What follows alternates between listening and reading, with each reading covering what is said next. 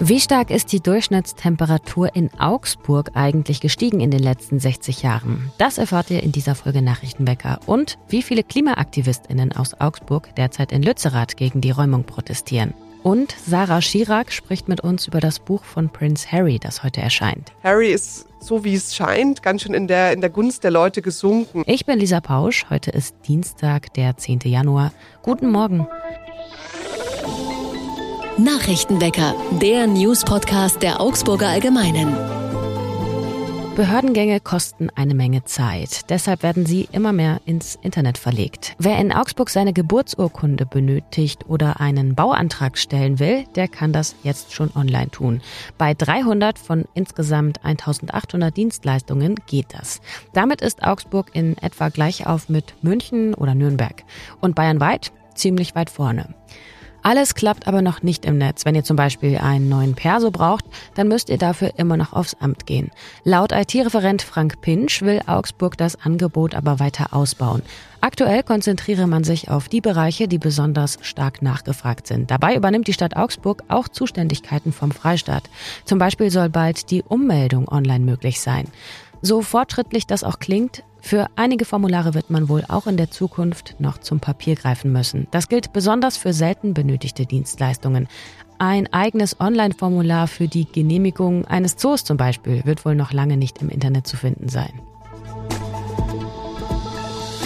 In diesen Tagen sorgt der kleine Weiler Lützerath in Nordrhein-Westfalen für Schlagzeilen. Mehrere tausend Menschen haben dort bereits in den vergangenen Tagen an Protesten gegen die geplante Räumung teilgenommen. Ingo Blechschmidt vom Augsburger Klimacamp schätzt, dass bereits zehn Augsburger Klimaaktivisten vor Ort sind und sich weitere zehn AktivistInnen demnächst auf den Weg machen. Blechschmidt weist darauf hin, dass im Augsburger Klimacamp Sachspenden wie geladene Powerbanks, kleine Töpfe, Eddings sowie Nüsse und Schokoriegel für die Besetzung Lützeraths gesammelt und von den AktivistInnen dorthin gebracht werden. Wie läuft der Protest dort ab? Eine Augsburger Studentin, die in den kommenden Tagen nach Lützerath fahren wird, geht davon aus, dass bis dahin womöglich ein Zaun um den kleinen Weiler errichtet wurde und ein direkter Zugang gar nicht mehr möglich sein wird. Seit dieser Nacht gilt die Mahnwache und damit die geschützte Versammlung als beendet. Dann wird es ein Ersatzcamp in der Nähe geben, das hat eine Studentin berichtet. Sie selbst will sich nicht an den Aktionen beteiligen, sondern die Strukturen in dem Camp unterstützen. Sie sagt, sie werde kochen, Toiletten putzen und den GESA-Support unterstützen. GESA-Support heißt in Gewahrsam genommene Aktivistinnen, die wieder freikommen, betreuen. Noch nie war es so warm in Augsburg wie im vergangenen Jahr. Zumindest seit Beginn der Wetteraufzeichnungen. Der Deutsche Wetterdienst hat durchschnittlich 10,2 Grad gemessen. Das sind 0,1 Grad mehr als noch vor vier Jahren.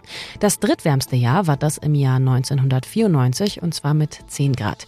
Verglichen mit dem Klimamittelwert der Jahre 1961 bis 1990 war es im vergangenen Jahr im Schnitt 2,2 Grad zu warm. Auffällig ist, wenn man auf die letzten 20 Jahre schaut, dann ist es nur in einem Jahr kühler gewesen als im langjährigen Durchschnitt, nämlich im Jahr 2010 mit 7,7 Grad. Das heißt, in Augsburg wird es immer wärmer, auch wenn es dazwischen immer wieder Schwankungen geben kann. Wenn man sich die Temperatur über längere Zeiträume ansieht, steigen diese Mittelwerte. Zwischen 1961 und 1990 war es durchschnittlich 8 Grad warm, zwischen 91 und 2020 schon 8,9 Grad.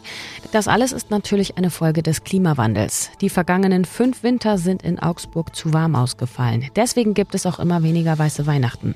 Und auch jetzt, Mitte Januar, können wir erstmal nicht mit Schnee rechnen. Vielleicht aber in 10 bis 14 Tagen. Dann könnte es zumindest in Richtung Schneeregen gehen.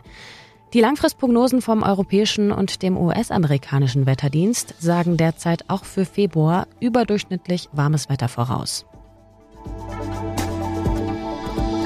Und wir schauen passend dazu auf das Wetter für Augsburg. Schnee gibt es nicht, das wisst ihr jetzt schon. Heute ist es tagsüber dicht bewölkt und windig. Es regnet immer wieder. Das Ganze bei Temperaturen zwischen 2 und 5 Grad. Es gibt ja viele Biografien von Prominenten, aber es gab selten eine, die so durchgeschlagen hat, noch bevor sie überhaupt offiziell veröffentlicht wurde. Wie die von Prinz Harry. Und überhaupt ist seine Autobiografie Reserve, so heißt sie auf Deutsch, für die Königsfamilie sicherlich ja eine Katastrophe, kann man sagen. Sarah Chirac hat dazu eine Analyse geschrieben und sie ist heute zu Gast hier im Nachrichtenwecker. Hi Sarah. Hi Lisa. Erstmal, warum ist Prinz Harrys Biografie überhaupt so brisant? Ja, dazu gibt es ja eine ganze Vorgeschichte. Ähm, vor ungefähr drei Jahren ist Prince Harry mit seiner Frau Meghan ausgewandert sozusagen aus Großbritannien, äh, erst nach Kanada, dann nach Kalifornien in den USA. Und da leben sie jetzt ihr eigenes Leben nicht mehr als sozusagen führende Mitglieder der Königsfamilie und sind jetzt Privatmenschen, die zum Beispiel ihre eigene Serie rausgebracht haben oder jetzt wie Harry die Autobiografie. Und damit ja auch Geld verdienen. Ne? Heute erscheint das Buch. Wie kam es denn jetzt überhaupt, dass Inhalte schon vorher bekannt wurden? Ja, das ist irgendwie ganz verrückt, weil äh, offenbar in Spanien das Buch schon etwas früher auf den Verkaufstischen lag. Natürlich ein totales Versehen dort. Und dann haben aber hm, Privatmenschen und oder auch Journalisten schnell zugegriffen, haben die Bücher dann den britischen Medien zugespielt und die haben natürlich fleißig daraus zitiert in den letzten Tagen. Was war für dich so der, das Schockierendste, was jetzt schon bekannt wurde? Eigentlich, dass ähm, es diesen körperlichen Streit zwischen Prinz Harry und seinem Bruder William gab. Das soll so gewesen sein, die beiden haben sich gestritten zu Hause bei Harry, ging um Meghan, über die sich William geärgert hat. Und dann soll der Streit offenbar so eskaliert sein, dass William seinen Bruder äh, zu Boden geworfen hat. Seine Kette ist dabei kaputt gegangen. Und Harry ist auf einen Hundenapf gefallen und hat sich dabei offenbar allerlei Verletzungen zugefügt. Und das fand ich dafür, wie man natürlich immer auf dieses Brüderpaar geschaut hat, die so nach dem Tod der Mutter zusammengestanden haben, fand ich jetzt ganz persönlich eigentlich sehr tragisch. Eines von, von vielen Details, es gab ja auch Details, oder es gibt Details in dem Buch, die auch unter die Gürtellinie gehen, also sehr intime Details. Was glaubst du, war überhaupt der Ansporn für die Veröffentlichung? Es gibt im Englischen einen Begriff für diese Bücher, die nennen sich Tell-All Books oder Tell-All Memoir. Und das heißt einfach, dass man wirklich alles auf den Tisch legt bei diesen Büchern. Und das würde ich jetzt mal so als Hintergrund sehen, dass Harry einfach mit seinem Ghostwriter, er hat das ja nicht alleine geschrieben, dass die beiden einfach alles von Anfang an erzählen wollten, alles in den eigenen Worten. Das sagt Harry auch in diesen Interviews, die das Buch begleiten. Das war ihm ganz wichtig, seine eigene Geschichte in seinen eigenen Worten zu erzählen, weil ja eben seit 37 Jahren oder wie lange genau, ähm, immer in den Medien Geschichten über Harry erzählt wurden. Und dem wollte er jetzt eben ein Buch entgegensetzen, das ja dann auch mit einigen pikanten Details äh, garniert ist. Kann man sagen, die Details schwirrten also schon immer irgendwie in der Luft rum und er hat es jetzt nur noch mal, noch mal aus seiner Perspektive erzählt oder sind da schon brisante, neue und auch vielleicht unnötige Details dabei? Also so wie, wie ich es jetzt mitbekommen habe, sind das komplett neue Dinge und auch, ja, wie du sagst, Dinge, die so ein bisschen pikant sind, unter die Gürtellinie gehen. Also ich persönlich hätte es jetzt nicht gebraucht als Leserin. Ich kenne aber auch die Gründe nicht, warum sie jetzt drinstehen. Vielleicht ist es irgendwie so ein derber englischer Humor, aber ich weiß es nicht. Du würdest sagen jetzt nicht, weil es auch verkauft, weil er auch irgendwie gucken muss, wie er jetzt sein Geld zusammenkriegt, wenn es nicht mehr von der Königsfamilie kommt. Ach, ich persönlich würde sagen, dass das Buch auch so sich verkaufen würde. Meinst du, er hat damit gewartet, bis die Queen tot ist? Das kann man natürlich nicht ganz beantworten. Ähm, Im Prinzip sollte das Buch aber schon letztes Jahr rauskommen eigentlich. Und ähm, da war ja eben noch gar nicht absehbar, dass die Queen sterben würde. Deshalb denke ich nicht, dass das so getimt wurde. Du bist und warst ja immer wieder auch in Großbritannien unterwegs. Was glaubst du, wie wird das dort bei den Britinnen und Briten ankommen?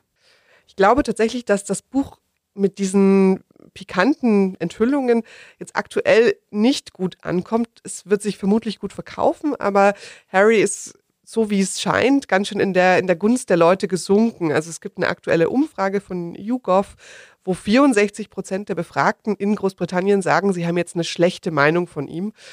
Gleichzeitig ist die Zahl der Menschen, die gegen die Monarchie sind, von 30 auf 35 Prozent gestiegen. Das ist schon relativ eindeutig, kann natürlich ein vorübergehender Effekt sein, weil man jetzt einfach sagt, diese pikanten Details, das ist mir einfach zu viel.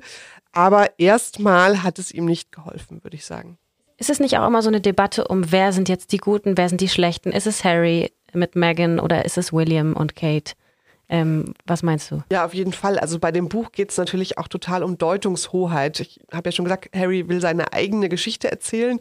Im Gegensatz zum Königshaus, im Gegensatz zu William und Kate und auch zu seinem, im Gegensatz zu seinem Vater, spricht er natürlich öffentlich. Die anderen schweigen oder sagen kein Kommentar, weil das eben das Motto der, der Königsfamilie ist Never complain, never explain. Deshalb geht es natürlich ganz, ganz stark darum, die Deutungshoheit darüber zu bewahren, wer ist hier gut, wer ist hier böse, wer hat wem etwas angetan. Also ja, ganz klar würde ich sagen. Danke, Sarah. Gerne. Was sonst noch wichtig wird. Der Verfassungsschutz warnt vor Ausschreitungen bei der geplanten Räumung von Lützerath. Mehrere tausend Klimaaktivistinnen haben sich ja dort in den vergangenen Tagen an den Protesten gegen den Abriss des Dorfes beteiligt. Ein Protestcamp gibt es aber schon sehr viel länger. Der Energiekonzern RWE will das Dorf im Westen NRWs abreißen, um dort Kohle abzubauen. Dem Verfassungsschutzpräsidenten Thomas Haldenwang zufolge werde in linksextremen gewaltbereiten Gruppen zu militanten Aktionen aufgerufen. Er erwartet bei der Räumung von Lützerath am Mittwoch gewalttätige Krawalle. Für die Räumung wurden Polizeikräfte aus dem ganzen Bundesgebiet angefordert. Und noch eine gute Nachricht. Die Ozonschicht ist derzeit auf einem guten Weg, sich innerhalb der kommenden Jahrzehnte wieder zu erholen. Das hat ein Expertinnengremium gestern erklärt. Es wurde von den Vereinten Nationen eingesetzt. Wenn also der derzeitige Weg beibehalten wird, wird sich die Ozonschicht wohl bis 2066 in der Antarktis, bis 2045 in der Arktis und bis 2040 im Rest der Welt auf den Stand von 1980 erholen. Das war das Jahr oder der Zeitraum, ab dem sich das Ozonloch gebildet hat. Die Ozonschicht schützt uns ja vor schädigender Sonnenstrahlung. Zerstört wurde sie auch durch Fluor, Chlor, Kohlenwasserstoffe.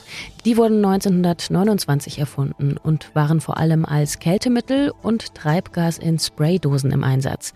Allerdings waren die ForscherInnen auch vor dem sogenannten Geoengineering, also direkten Eingriffen ins Klimasystem der Erde.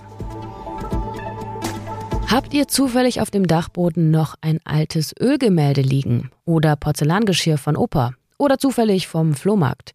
Dann könntet ihr euch mal überlegen, ob nicht die Kunstsprechstunde was für euch wäre, beziehungsweise für das Ölgemälde oder eben das Geschirr oder sonst welche Altertümlichkeiten, denn vielleicht sind die ja nicht nur wertvoll, sondern erzählen sogar eine ganz besondere Geschichte. Im Schätzler Palais und dort im Lieberzimmer gibt es heute eine kostenlose Kunstsprechstunde. Von 16 bis 18 Uhr begutachten dort RestauratorInnen und wissenschaftliche Mitarbeitende der Kunstsammlungen und Museen eure Kunstschätze. Und sie geben euch auf Wunsch auch Tipps, wie ihr das gute Stück zum Beispiel pflegen könnt oder unterscheiden könnt, also die Fälschung vom Original. Achtung, pro Person könnt ihr maximal zwei Objekte mitbringen. In der Regel findet diese Sprechstunde jeden ersten Dienstag im Monat statt. Das war's von mir, Lisa Pausch und dem Nachrichtenwecker. Ich sage Tschüss, danke fürs Zuhören, Baba, bis morgen und Ahoi. Nachrichtenwecker ist ein Podcast der Augsburger Allgemeinen. Alles, was in Augsburg wichtig ist, findet ihr auch in den Show Notes und auf augsburger-allgemeine.de.